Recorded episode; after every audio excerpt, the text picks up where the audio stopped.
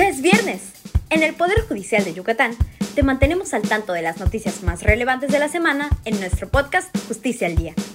Escúchalo en la sala de prensa de nuestra página www.poderjudicialyucatán.gov.mx. En nuestras redes sociales Instagram y Twitter estamos como arroba pjyucatán y en Facebook y YouTube búscanos como Poder Judicial de Yucatán. Termina la semana laboral bien informado. Estas son las noticias más relevantes de la semana del 2 al 8 de julio de 2021 en el Poder Judicial. El pasado viernes 2 de julio se llevó a cabo la ceremonia de graduación de la generación 2020-2021 de la especialidad en el Sistema Integral de Justicia Penal para Adolescentes que imparte la Escuela Judicial del Poder Judicial del Estado de Yucatán y que cuenta con reconocimiento de validez oficial.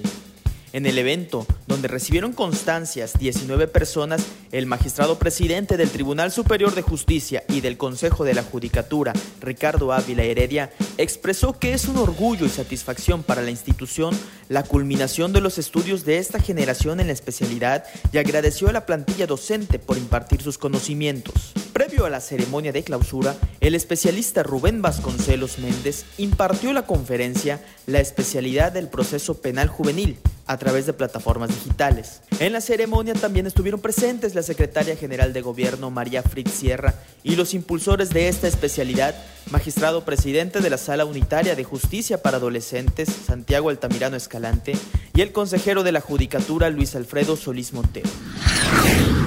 El uso correcto de cubrebocas es vital para protegerte y proteger a los demás. Úsalo al acudir a nuestros edificios mientras permaneces en ellos. Asegúrate de que cubras nariz y boca. Desde el año pasado, el Poder Judicial ha implantado una serie de medidas que ha agilizado la atención en los juzgados familiares y mercantiles de Mérida, especialmente las miles de citas que los ciudadanos y ciudadanas han agendado a través del sistema en línea. El Consejo de la Judicatura informó que en el primer semestre de este año, nueve juzgados de oralidad familiar, tanto del horario matutino como vespertino, atendieron 6.357 citas que fueron generadas en línea a través del portal de citas que se encuentra en nuestra página web www.poderjudicialyucatán.gov.mx. Una de las ventajas de este servicio es que las y los usuarios del servicio de justicia mejoran sus tiempos de espera tanto en las filas de acceso como en el acceso a los expedientes. El portal de citas en línea es una herramienta que fue desarrollada por personal de la Comisión de Desarrollo Institucional del Consejo de la Judicatura y desde su lanzamiento tuvo una buena aceptación, ya que es accesible por medio de cualquier dispositivo que tenga conexión a Internet. Recuerda que todas las medidas de prevención, como la sana distancia, el uso de cubrebocas y lavado de manos frecuente, siguen vigentes en todos nuestros edificios.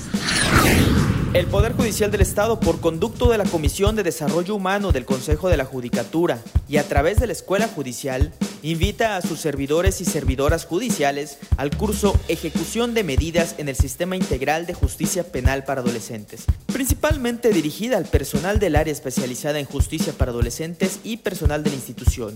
Este curso se realizará a través de plataformas digitales los días 13, 14 y 15 de julio del presente año en horario de 17 a 20 horas. Para participar es indispensable inscribirse a través de nuestra página de internet www.poderjudicialyucatán.gov.mx. En el reporte semanal de desinfecciones en el Poder Judicial, la Dirección de Administración del Consejo de la Judicatura informó que se realizaron cinco jornadas de desinfección en 13 edificios, que son los siguientes. El Juzgado Mixto y Control de Valladolid, Juzgados Civiles y Penal Tradicional, Centro de Justicia Oral de Mérida, Centro de Instituciones Operadoras del Sistema Penal Oral y Acusatorio, Juzgados Familiares y Mercantiles de la calle 35 de esta ciudad de Mérida, los Juzgados Mixto y Control de Tecash, Izamal, Motul y Humán, así como el Juzgado Sexto de Oralidad Familiar, ubicado en el Centro de Justicia para la Mujer y el Juzgado Especializado en Justicia Penal para Adolescentes. Adicional a ello, el Poder Judicial mantiene las medidas sanitarias como filtros, toma de temperatura corporal, uso obligatorio de cubrebocas y mantener la sana distancia para todas las personas al acceder y permanecer en sus edificios. Gracias por escucharnos. Te recordamos que puedes consultar los podcasts Justicia al Día de fechas pasadas en nuestra sala de prensa y en nuestras redes sociales. Hasta la próxima.